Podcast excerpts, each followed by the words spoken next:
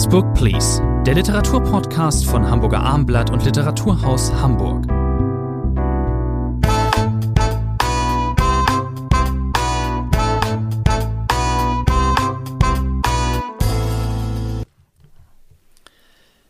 Die neue Ausgabe von Next Book Please, dem Literaturpodcast von Hamburger Abendblatt. Mein Name ist Thomas André und dem Literaturhaus Hamburg bei mir im Podcaststudio ist Rainer Moritz.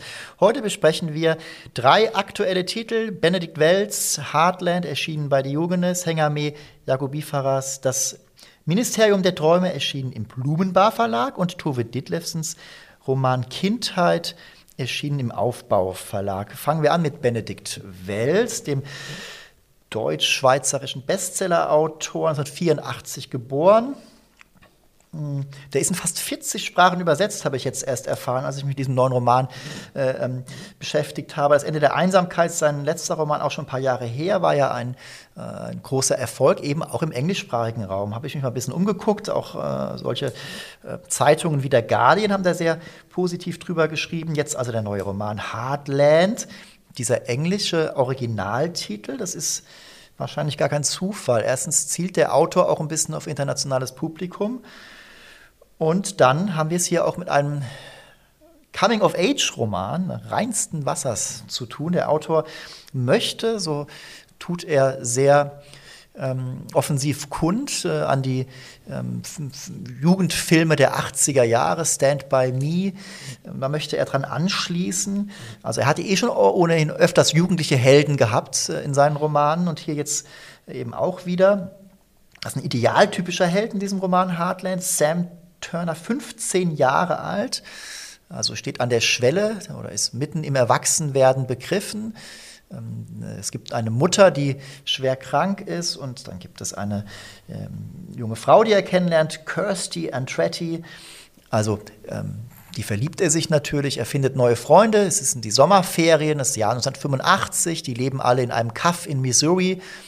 Und äh, sie merken das schon, Tod oder Krankheit und erste Liebe dicht beisammen, da wird sich doch was draus machen lassen. Lieber Herr Moritz, ist dieser Roman, der eben diesen Sommer beschreibt, diese das sind so acht Wochen, in denen relativ viel passiert und eigentlich auch gar nichts. Also ne, verlieben und äh, bisschen Liebeshändel haben und Liebesschmerz oder auch das Gegenteil davon, das ist eigentlich für uns Ältere ja nichts eigentlich, nee, mittlerweile wäre es wieder was Besonderes wahrscheinlich.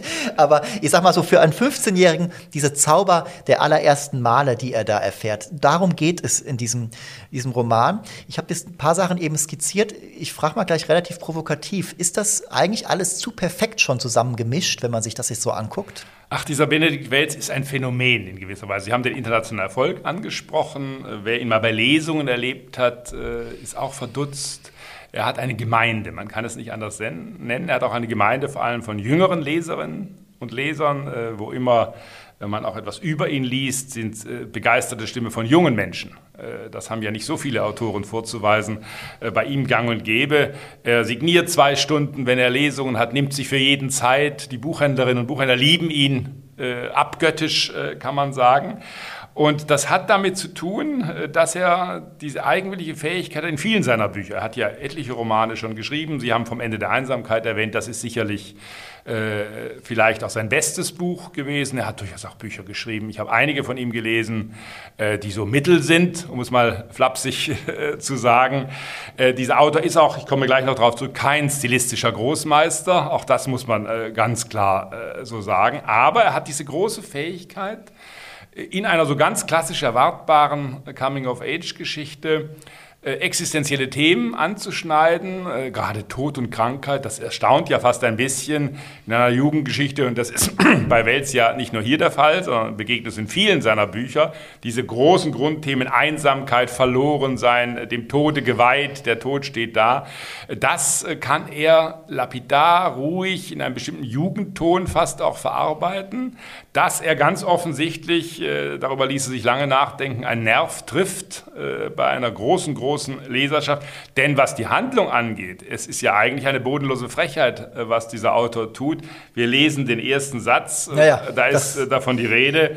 Es ist von einem Sommer, wir sind, Sie haben es gesagt, in den 80ern, der schönste und schrecklichste Sommer meines Lebens, wie es ganz am Anfang heißt. er wird sich verlieben und seine Mutter wird sterben.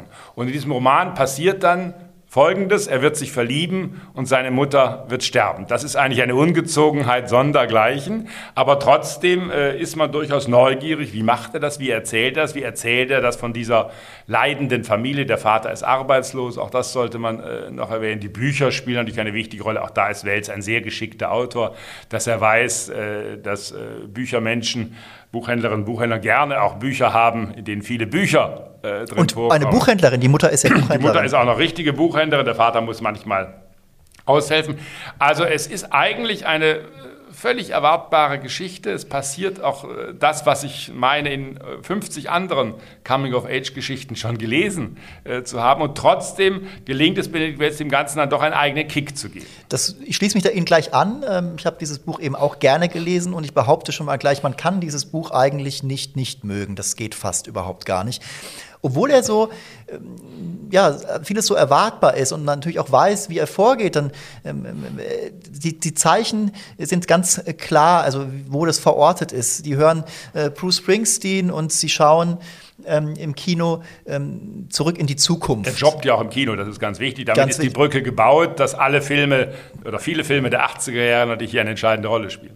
Sie hätten diesen Begriff ähm, gleich auch genannt. Äh, Euphankolie, der beschreibt das eben ganz gut, diese Wortschöpfung. Also dieser Sam ist natürlich eine sensible äh, Gestalt. Er ist auch so angelegt, dass man sich mit ihm, mit ihm identifizieren kann. Es gibt, glaube ich, zwei Typen von Mensch, mit denen man sich leicht äh, identifiziert. Der eine ist eben eher so der Superheld, der alles kann, dem alles ähm, gelingt, äh, die Wunschfigur, die wir selbst werden. Und der andere ist aber, äh, Mensch ist die Figur, die wir meistens selbst sind. Wir haben unsere Schwächen. Er hat gewisse Angstneurosen kommt mit seinem Vater auch nicht so zurecht. Da fehlt die, die, Ebene. Der Vater hat auch in seiner Kindheit, äh, was heißt auch, ihm, dem Vater ist in der Kindheit Schlimmes widerfahren. Das wird später, entblättert sich das dann. Ähm, Benedikt Welz versteht es eben, die äh, Intermensch, die zwischenmenschlichen Beziehungen auf sehr einfache und ruhige Art, äh, das haben Sie richtig beschrieben, ähm, zu entfalten und ich glaube, dass das äh, den Leserinnen und Lesern dann eben leicht fällt, sich dort ähm, wieder zu erkennen.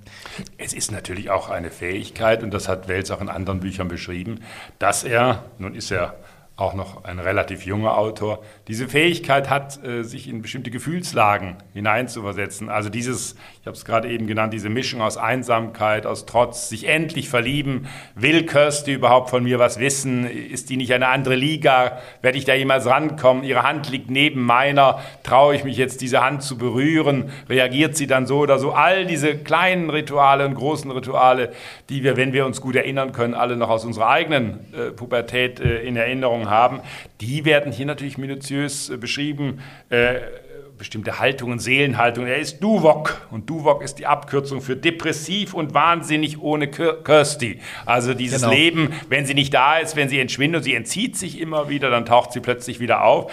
Das ist und ein typisches äh, Verliebtsein-Thema in der Jugend. Äh, alles ernst nehmen, alles auf die andere Person beziehen und da hat Benedikt Welz seine großen Stärken. Er ist, äh, Sie sagten es, noch ziemlich jung, Mitte 30 und trotzdem auch für jemanden, oder er schrieb, diesen Roman, hat er angefangen zu schreiben äh, vor vielen, vielen Jahren. Äh, er arbeitet ja schon länger an seinen Stück, an seinen ähm, ähm, Werken also er hat mit Anfang 30, Mitte 30 schreibt er dieses Buch und auch da ist es trotzdem nicht so leicht, sich nochmal in das Bewusstsein äh, zurückzuversetzen. Wie war es denn, als ich 13, 14, 15 war? 15 jetzt wieder hält hier und es gelingt ihm eben, das Bewusstsein eines Heranwachsenden abzubilden. Das macht er sehr sensibel, sehr fein. Er versteht sich darauf, Szenen zu entwerfen. Er, er zeigt, wie junge Menschen miteinander sind, wenn sie ausgelassen sind. Ähm, die haben dann ihre eigenen eigenen Spiele, die sie machen, äh, fahren mit dem Jeep durch die Gegend. Natürlich sind, ist, ist er nicht die Einzige, Kirsty auch, und da gibt es eben noch zwei Freunde. Einer ist ähm, sexuell noch etwas unsicher. Der andere ist äh, seltsam genug ähm, Afroamerikaner. Sein Vater ist aber ein weißer Farmer. Dann wird erzählt, wie kommt es eigentlich dazu? Also es gibt auch andere Figuren hier noch, die einen ähm, für sich einnehmen.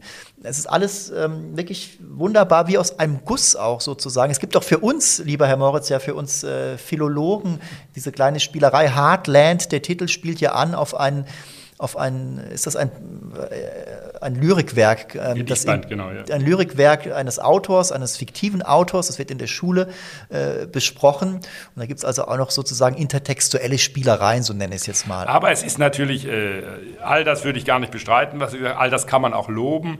Aber es hat natürlich äh, auch manchmal Berührungen mit Konfektionsware. So geschickt der Autor das macht, aber es sind diese Bausteine, äh, die alle äh, dabei sind, wie die Figuren geschnitzt sind, die Nebenfiguren geschnitzt sind. Also mir war das äh, manchmal etwas zu viel des Konstruierten, letztlich auch dessen, was der Anfang der Exposition sozusagen schon verkündet auf der ersten Seite. Und es ist stilistisch, ich darf mal einen Satz vorlesen, nur damit wir sehen, wie der Ton ist.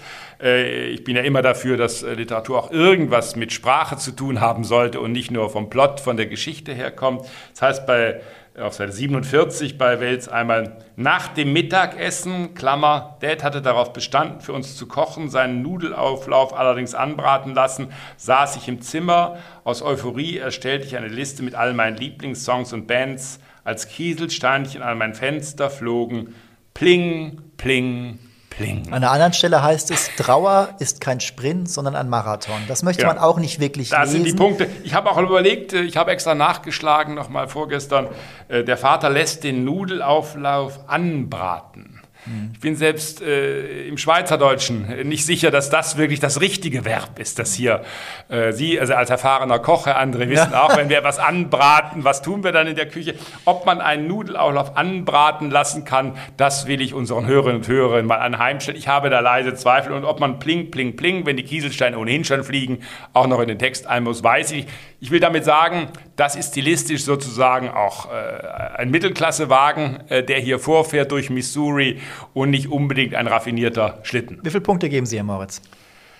Ich bin heute auch gütig, ich gebe schon sieben Punkte. Bin ich auch mit dabei. Sieben Punkte für Benedikt Wells, Heartland. Kommen wir zum zweiten Buch, das wir heute besprechen, zum zweiten Roman, der stammt von Hengame Jagobi Farah, das Ministerium der Träume. Die Autorin ist leicht als Skandalautorin zu apostrophieren. Vielleicht kann man das so machen, muss man aber nicht. Ähm, wir werden da heute, glaube ich, nicht drüber reden. Die ähm, Hengame Jagobifara ist ähm, eben auch ist Journalistin eigentlich von Hause aus, äh, schreibt eine Kolumne für die Taz und hat im vergangenen Jahr eine polizeikritische, wenn nicht polizeifeindliche Kolumne geschrieben. Damals äh, wollte ihr der Bundesminister des Inneren ans Leder, hat er zum Glück nicht gemacht. Da hat ihn jemand dann mal doch gesagt, dass es auch Meinungsfreiheit gibt. Er wollte, er wollte, glaube ich, Volksverhetzung dran bekommen. Das war sicherlich sehr übertrieben. Es gab. Es war eine sehr schlechte Kolumne, ganz schlecht, also, die mit Satire wenig zu tun hat. Man kann sich ja, das haben wir, erleben wir ja fast jede zweite Woche, dass irgendein ein satirischer Text nicht verstanden wird, äh, nicht angegriffen wird. Ich bin immer einer der Ersten, äh, der dafür ist, äh, sozusagen Satire ernst zu nehmen und auch nicht äh, sofort mit anderen Textmaßstäben oder auch anderen Maßstäben heranzugehen. Aber dieser Text äh, mit äh, dem Polizisten auf der Müllhalde war nun wirklich ein misslungener Text. Aber das hat mit dem Roman, wie ich finde, wenig zu tun. Es brachte ihr zwei Dinge ein. Das, zum, an, zum einen brauchte sie selbst Personenschutz danach, sehr unschön natürlich. Das ist ja klar, was dann passiert. Äh, äh, Hengame Robifara trägt eben keinen deutschen Namen. Natürlich kommen dann auch die üblichen aus ihren Löchern hervorgekrochen. Auch nicht besonders schön. Andererseits ähm, erfährt ihr Debüt jetzt mehr Aufmerksamkeit, als es sonst äh, ohne diese Affäre erfahren hätte. Das muss man dann eben auch sagen. Verdient äh, dieses, dieser Text, diese Aufmerksamkeit? Darüber werden wir jetzt sprechen. Das lassen wir das andere eben alles jetzt mal hinten anstehen. Also der erste Roman, ich sag mal gleich, ähm, er, fängt, er fängt für mich sprachlich relativ schwach an, steigert sich dann und äh, letzten Endes bin ich ähm, für diesen Roman dann doch, ich habe ihn dann doch ganz gerne gelesen. Das liegt besonders an der Hauptfigur. Das, dieser Roman ist, glaube ich, ziemlich. Der andere, wenn Sie sagen, ich habe das ganz gerne gelesen, wenn Sie zu Hause sagen zu Ihrer Frau, was du gekocht hast, habe ich ganz gern gegessen, dann ist das nicht das größte Kompliment. Ich gerate hier auch ein bisschen ins, ähm, ins Stocken, weil ich eigentlich, eigentlich machen es wir auch nicht so gerne, dass wir so früh schon ein Urteil abgeben. Eigentlich wollte ich nur sagen, um es nochmal jetzt ne, auf den Punkt zu bringen, ähm, ich hatte dann durchaus ein, erstmal einen Widerstand. Das liegt daran, dass der Roman einfach schwächer beginnt und er endet stärker. So kann man das, glaube ich, mal sagen, sage ich es zumindest. Es geht um Nasrin, eine lesbische Türsteherin aus Berlin. Eltern, äh, stimmt gar nicht, nicht die Eltern, die Mutter Und ähm, die Schwester und sie wanderten einst aus ähm, Iran nach Deutschland ein. Der Vater äh, schaffte es eben nicht raus, politisch verfolgt, wurde hingerichtet und äh, ein Anhänger des Schahs und äh, ist doch so, war, äh, so waren die Konflikt, Konfliktlinien, genau. Wächst dann eben in Lübeck auf. Die Stadt Lübeck, muss man nicht drauf eingehen, bekommt nicht so richtig gut weg, äh, norddeutsche Provinz. Es geht in dem Roman auch immer wieder um die äh, Vergangenheit, eben dieses Aufwachsen da von Nasrin und Nushin, der Schwester. Aber der eigentliche Ausgangspunkt des Romans ist, die Schwester stirbt ähm, ähm, kommt im Auto zu Tode. Die Frage ist, war das ein Unfall oder war es Mord oder war es Selbstmord? Ähm, die, äh, die, unsere Ich-Erzählerin, die Heldin, geht erstmal davon aus, dass sich die Schwester umgebracht hat. Äh, an diesem äh, Glauben, dieser Vermutung hängt sie aber dann im Laufe des, der Handlung nicht äh, weiter an. Ist, das ist durchaus gut gemacht, das muss man vielleicht erst einmal lobend erwähnen. Dieser Spannungsbogen, den dieser Text lange aufbaut, diese Katastrophe, diese familiäre Katastrophe. Wir sollten vielleicht zum Zeitbild, Sie haben das mit dem Verlassen des Iran schon angedeutet, war, glaube ich, sehr verklug von der Autorin, ihre Heldinnen äh, auch deutlich älter zu machen, als sie selbst ist. Sie ist Jahrgang 91, äh, die äh, Schwestern sind so in den 70er Jahren ungefähr äh, geboren und kommen dann, Sie haben es gesagt, äh, nach Lübeck, also erleben die Bundesrepublik der 80er und dann ganz entscheidend äh, der frühen 90er Jahre. Da fallen dann später, das ist ein Thema des Romans, natürlich die Anschläge von Hoyerswerda, Rostock, die fremdenfeindlichen äh, Dinge nach 1990, das spielt eine wichtige Rolle. Aber dieser äh, Spannungsbogen ist äh, ganz zentral für das Buch. Was ist da wirklich passiert? War das Sabotage? Hat jemand die Radmuttern gelöst in einer dubiosen Werkstatt, die dann einmal besichtigt wird? Oder ist es ein Selbstmord? Und es ist vor allem so, dass es ja ein Kind gibt. Es gibt Nuschins Tochter äh, Parvin. Wer nimmt die auf? Das ist eben auch ein zentrales Thema. Da sind wir wieder in einem Pubertätsroman auch drin. Wir hatten das bei Benedikt Welz äh, gerade eben. Diese Parvin ist natürlich auch ein pubertierendes Kind und macht es ihrer Tante. Äh, Nas nimmt sie ja dann auf. Ihre Mutter will das auch, aber sie setzt sich durch. Äh, und äh, plötzlich sind wir auch da als einen wichtigen Nebenstrang in einem Pubertätsroman. Diese Nasrin ist eine interessante Figur. Sie ist ähm, eine, ja, befindet sich eher auf der Außenseiterspur. Das liegt daran, dass sie eben äh, eingewandert ist. Ihre Eltern sind eingewandert, sie ist aber, äh, wie man so sagt, deutsch äh, sozialisiert, obwohl sie in Lübeck eben auch mit äh, Kindern aufwächst, die auch äh, größtenteils migrantischer Herkunft sind. Ähm, in diesem Thriller-Teil auch geht es dann auch, aber auch in dem Teil, der eben einfach Familiengeschichte beschreibt, es überlappt sich, geht es dann eben auch um die Erfahrung ähm, des Fremdenfeindlichen dann ist äh, diese, äh, diese äh, Nasrin aber auch eben ähm, homosexuell, sie sie liebt Frauen und das kommt gar nicht gut an, zum Beispiel bei ihrer Mutter. Wir müssen an einer müssen jetzt eins ähm, noch sagen, was die Geschlechterfrage angeht. Ich vergaß das vorhin. Wir sagen, das müssen wir auf jeden Fall sagen. Wir, ich sag, wir sagen jetzt die ganze Zeit sie, wenn wir von der Autorin sprechen. Ähm, dieser Roman ist ähm, kommt relativ viel zusammen und wir müssen nicht, das strahlt wenig auf die Autorin aus. Trotzdem fällt es mir an dieser Stelle jetzt ein. Hengame Dagobifara identifiziert sich selbst als, ähm, als nicht binär, das heißt, sie ordnet sich nicht äh, einem Geschlecht fest zu, benutzt aber für sich, wenn ich das richtig verstanden habe, das äh, Personalpronomen sie. Das tun wir hier eben auch. Ähm, das nur noch mal es ist relativ schwer, äh, mündlich von, mit Gender-Sternchen äh, zu sprechen. Deswegen tun wir das nicht. Also zurück zum Roman. Es gibt diesen Trip in die Vergangenheit. Da kommt, äh, da kommt äh, Astrid eben nach Lübeck äh, zurück und trifft auf ähm, alte Freundinnen und Freunde wieder, die sie seit Jahrzehnten nicht äh, gesehen hat. Ich finde dies, da, diese Idee, äh, finde ich etwas diesen Einfall etwas unlogisch. Ich habe das ein bisschen nachzuvollziehen versucht. Nur weil ich nach Berlin gehe, habe ich da wirklich 15, 20 Jahre keinen Kontakt mehr. Gerade zu Menschen, mit denen ich wirklich sehr prägende Erfahrungen gemacht habe in meiner Jugend. In dem Fall ist das eben, wir sprachen darüber eben, die haben schon mit den Nazis dann eben auf den Dorffesten zu tun. Und das spielt eine zentrale Rolle dann auch, und das verrat, da verraten wir jetzt nicht mehr, ähm, auf dieser Suche nach dem, nach dem Schicksal.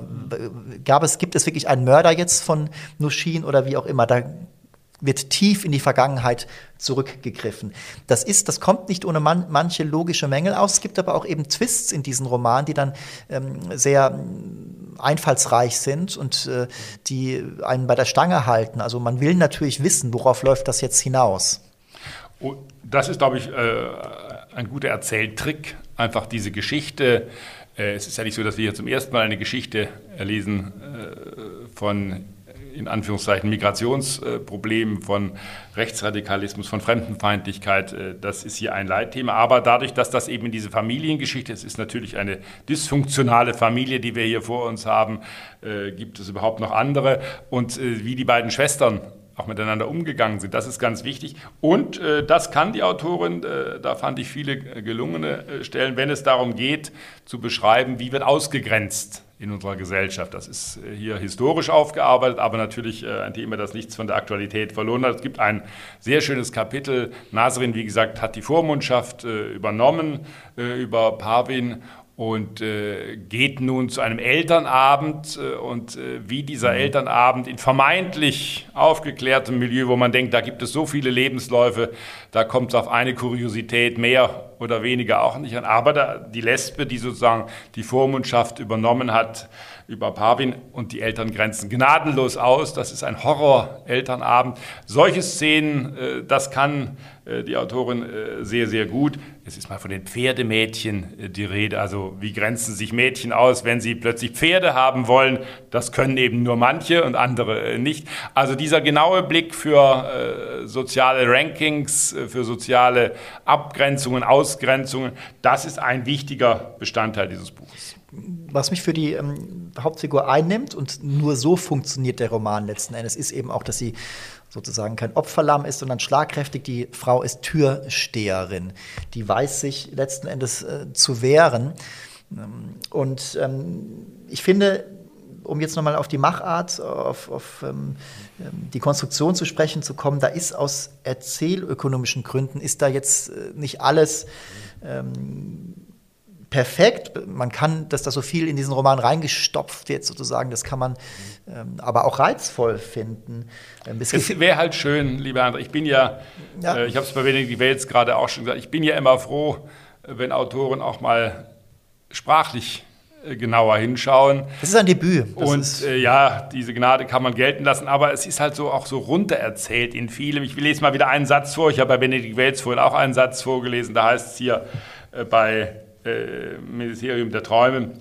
Mein Kopf ist eine Echokammer, Parvins Worte hallen in ihm nach. Zwischen meinen Ohren wütet ein Sturm aus Gedanken, die von ihnen Gewehre auf meine Schläfen richten und mich wach halten. Ganz sicher hat, hat der Lektor oder die Lektorin. Ein Satz des Schreckens. Also ja. die Autorin versucht oft auch am Anfang schon mit sehr starken Metaphern ja. zu arbeiten, aber sie überdreht, sie überreizt völlig. Und hier kommen jetzt in diesen zwei Sätzen, die ich vorgelesen habe, natürlich Dinge zusammen. Da könnte man die Hälfte wegstreichen, dann wäre es vielleicht ein starker Satz. Ich könnte mir vorstellen, dass der Lektor oder die Lektorin auch genau darauf drang und dann lässt man trotzdem, äh, dann gibt es eine Diskussion und die, ähm, die, Autorin sagt, okay, sie möchte das jetzt so. Und dann steht das dann eben so drin und man muss das nicht mögen, da haben sie vollkommen, vollkommen recht. Ich muss auch zum Beispiel den Schluss des Romans, der ist, ich bin mir noch nicht sicher, entweder der ist, entweder der ist ziemlich fad oder er ist ziemlich genial. Und damit haben wir jetzt gar nichts über den Schluss gesagt. Da kann das, das, so macht man das dann, glaube ich, am Ende auch. Aber der ist schon ein bisschen speziell. Dieser Roman soll nicht wohl proportioniert sein. Ähm, der soll nicht erzählökonomisch ausbalanciert sein. Das, die möchte schon äh, so ein bisschen äh, eine Lunte legen, auch erzählerisch. Und das äh, gelingt ihr ganz gut. Ich habe ähm, diesen Roman mit äh, Gewinn gelesen und gebe deswegen am Ende noch sieben Punkte. Ich gebe sechs Punkte kommen wir ähm, zur, zum dritten Titel heute, Tove Ditlevsens Kindheit. Das ist, äh, es gibt drei, Ta drei Teile dieser Kopenhagen-Trilogie. Da können Sie aber gleich was, Herr Moritz, zu sagen, denn Sie haben auch, ähm, wir sprechen ja die Titel natürlich ab äh, und ähm, machen Vorschläge und dann legen wir das zusammen fest. Den hier haben Sie in den Ring geschickt sozusagen und ich bin sofort aber mit Ihnen gegangen. Sie sagten dann aber sofort, so, das sind jetzt drei Bücher, die erscheinen und die werden, könnte ich mir vorstellen, sehr lange sich auf der Bestsellerliste halten. Sie wissen ja, ich gebe gerne Prognosen ab, äh, wie sich ja. Bücher verhalten und äh, ich behaupte mal, ich liege manchmal recht. manchmal weniger recht. Also Tove Ditlevsen ist für mich, das kann man einfach neutral beschreiben, vielleicht die große Ausgrabung aus der Literaturgeschichte in diesem Frühjahr. Da fahren ja viele Verlage äh, ganz gut damit, noch einmal nachzuschauen, wo gibt es denn äh, in der Literaturgeschichte übersehene Titel, Titel, die untergegangen sind, die mal übersetzt waren, aber nie äh, den durchschlagenden Erfolg hatten. John Williams, den Amerikaner, an den erinnern wir uns alle noch gerne, vor etlichen Jahren vom DTV entdeckt. Und jetzt hat der Aufbau, ich glaube, wirklich einen großen Coup gemacht. Tove Ditlevs 1917 geboren, 1976 gestorben. In Dänemark eine gefeierte äh, Autorin. Es gibt Berichte von ihrer Beerdigung, wo sich Menschenschlangen durch die Stadt äh, gewälzt haben, um ihr das letzte Geleit zu geben. Aber auf dem deutschen Buchmarkt kaum vertreten. Es sind diese drei Bände, die sogenannte Kopenhagen-Trilogie, Kindheit, darauf wollen wir uns heute konzentrieren, schmale Bände allesamt, Jugend und der dritte Band Abhängigkeit.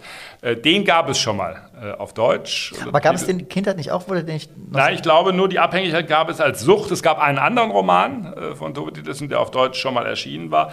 Aber das ist dieser klassische Fall, wo man sich sagt, ja warum? Äh, kommt man erst jetzt darauf, diese Bücher von Tove Ditlevsen äh, zu, in der Übersetzung von Ursel Allenstein äh, auf den deutschen Markt zu bringen. Der erste Titel ist sofort auch in der Bestsellerliste äh, eingestiegen. Der zweite jetzt auch schon. Äh, ja, wollte ich gerade sagen, das wird mit den anderen beiden, die jetzt ja in kurzem Abstand äh, erschienen sind. Also es ist für mich äh, erstmal der ganz nüchtern beschrieben der Fall, eine Autorin wird entdeckt für den deutschsprachigen Raum, eine Autorin, die außer Skandinavisten wenige äh, auf dem Zettel hatten äh, bislang. Und dann kommt natürlich die nächste Frage, warum? Was wird denn hier erzählt? Was ist das äh, für eine Geschichte? Die ganz offensichtlich einen Nerv äh, trifft. Der Verlag, ich will vielleicht nur eine Andeutung machen, der Verlag arbeitet natürlich äh, stark damit, äh, dass äh, es eine Art Musterfall, ein früher Musterfall, der Roman ist Ende der 60er Jahre erschienen. Es ist natürlich ein autobiografisches Buch. Wir erzählen, bekommen hier die Kindheit von Tove Ditlevsen in der Zwischenkriegszeit zwischen den beiden Weltkriegen erzählt. Autofiktionale Prosa, dann fällt das Stichwort Annie Ernaux, die Französin, die in den letzten Jahren äh, in Deutschland auch eigentlich zum ersten Mal äh, entdeckt worden ist. Also diese Art von Prosa, man könnte Karl-Ove Knausgard noch dazu zählen, mhm. man könnte die Eribon von mir aus dazu zählen. Also das, was wir an Erfolgen hatten von Büchern, die vom eigenen Leben erzählen, äh, und äh, dafür eine aber ganz neue Form findet, eben nicht die klassische Autobiografie, das klassische Memoir äh, heranziehen, sondern oft sehr knapp. Ich habe die These, da können wir mal einen Text zusammenschreiben, dass Männer, wenn sie autofiktional schreiben, äh, sehr viele Bände brauchen, äh, dicke Bände brauchen Frauen äh, wie Annie Ernaux mit wesentlich kürzeren Büchern. Damit zählen auch Tove Ditlevsens Bücher sind schmal und kurz. Das heißt, es ist klassisch beschrieben und da denkt man, ja, was ist denn das Besonderes? Eine Kindheit in einem ärmlichen Stadtteil Kopenhagens in kargen Verhältnissen, Arbeitslosigkeit, der Vater äh, hat äh, keinen Job. Das ist sozusagen der nüchterne Rahmen, von dem Tove Ditlevsen erzählt. Ihre Kindheit, so weit darf man, glaube ich, gehen. Andi Erno wird natürlich genannt, das ist vollkommen klar. Ähm, ich glaube, was eben ich nehme an, dass es jetzt nicht unbedingt geschadet hätte, wäre ein männlich, würde ein männlicher Autor hinter dieser Trilogie stehen, aber dass es eine, eine Autorin, eine Autorin ist, das macht ihn in diesen Tagen eben noch etwas interessanter. Das ist äh, wie aus einem Guss geschrieben. Äh, es ist kunstfertig, eben gerade weil es nicht, es nicht kunstfertig aussieht, sagt man ja oft so. Ne? Auch hinter ganz einfachem Schreiben liegt. So äh, wie wir beide unsere journalistischen Texte schreiben. Ja, das wäre genau. ähm, man erfährt was über Kopenhagen, über das Arbeitermilieu. Der Vater ist ähm, äh, aufrechter Sozialdemokrat, aber eben auch arbeitslos. Äh, da muss kein Zusammenhang liegen. Komischer Konnex jetzt gerade, aber nein. Ähm, der Vater fördert sie insofern, als er ihr Bücher zu lesen gibt. Und äh, die Mutter macht ihr aber ähm, implizit eigentlich nur deutlich, das einzige, das Beste, was du erreichen kannst, ist, dass du gut heiratest. Sie darf die Schule nur besuchen, bis sie 14 ist und muss eben äh, eine eigene Idee von sich schaffen. Und die ist in dem Fall, ich möchte Schriftstellerin werden, was sie ja dann auch letzten Endes ähm, geschafft hat. Ähm es ist ein merkwürdiger Text insofern, und das muss man erstmal hinbekommen, wenn man, wir alle lesen ja sehr viele Texte, die entweder unmittelbare oder mittelbare Autobiografien sind. Man weiß es ja bei vielen Texten auch immer nicht. Aber diese Autorin Tove Ditlevsen hat äh, die große Fähigkeit, eben Dinge auch sehr knapp, deswegen sind diese Bücher auch so schmal äh, zu erzählen. Das heißt, hier wird äh, nicht äh, interpretiert im klassischen Sinne, hier werden keine Deutungen ständig nachgereicht, sondern hier wird äh, eine Situation beschrieben, das schwierige Verhältnis äh, zur Mutter. Ganz interessant, die Mutter äh, immer ein strenges Verhältnis zur Tochter, aber als sie dann merkt, äh, ja, meine Tochter lernt ganz früh lesen, bevor sie in die Schule kommt, hat sie sich das schon angeeignet, dann sagt die Mutter plötzlich mit einem gewissen Stolz, auch Kinder armer Leute können Grips haben.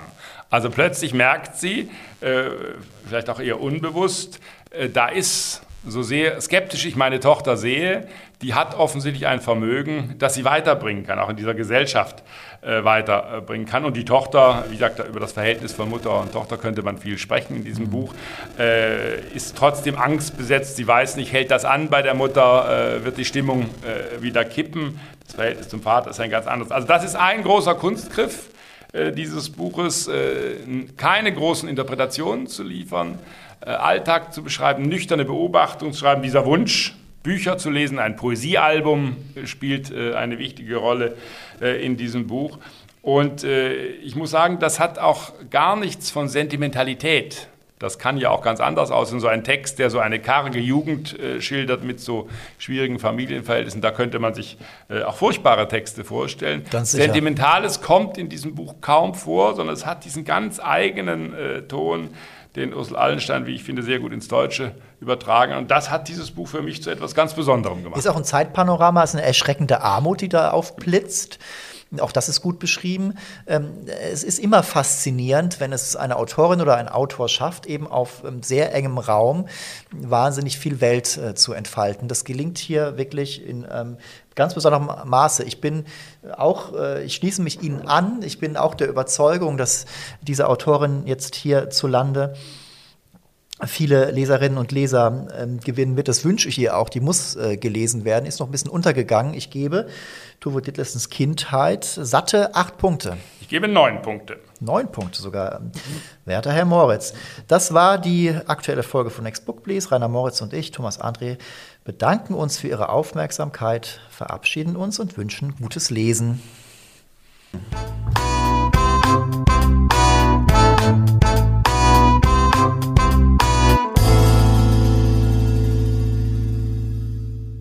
Weitere Podcasts vom Hamburger Abendblatt finden Sie auf abendblatt.de slash podcast.